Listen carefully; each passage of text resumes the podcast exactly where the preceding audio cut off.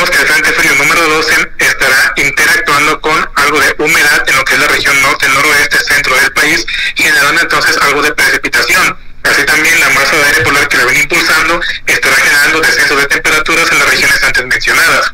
Por otro lado, lo que es la corriente en chorro subtropical estará arrastrando e ingresando humedad hacia nuestro territorio nacional y en consecuencia tendremos entonces también episodios de precipitación en regiones como centro, occidente y sureste del país.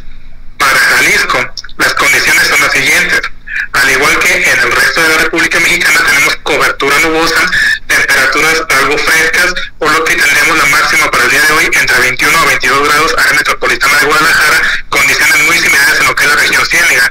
Hacia altos nortes está entre 20 a 21 grados, región norte de Jalisco, a 20 grados, región sur 22 a 23 grados, región costera 29 a 30 grados y lo que es la zona de Puerto Vallarta 30 a 31 grados. No se descarta que se tengan episodios de precipitación en algunos puntos del incluyendo lo que es el área metropolitana de Guadalajara en horas de la tarde. Para el día de mañana las mínimas se esperarían oscilar entre 13 a 14 grados área metropolitana de Guadalajara, condiciones muy similares en lo que es la zona ciénega, en región altos 12 13 grados, región norte de Jalisco 11 12 grados, región sur 16 17 grados, región costera 24 25 grados y lo que es la zona Puerto Vallarta 25 a 26 grados. Estas son las condiciones del tiempo que tenemos por el momento. Entonces esperamos frillito todavía y vamos de aquí para adelante, Julio.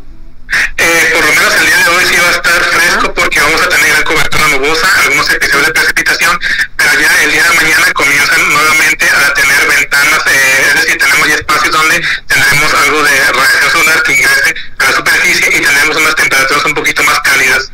Perfecto. Muchísimas gracias, Julio. Estamos pendientes al, al clima. Mañana nos seguimos escuchando.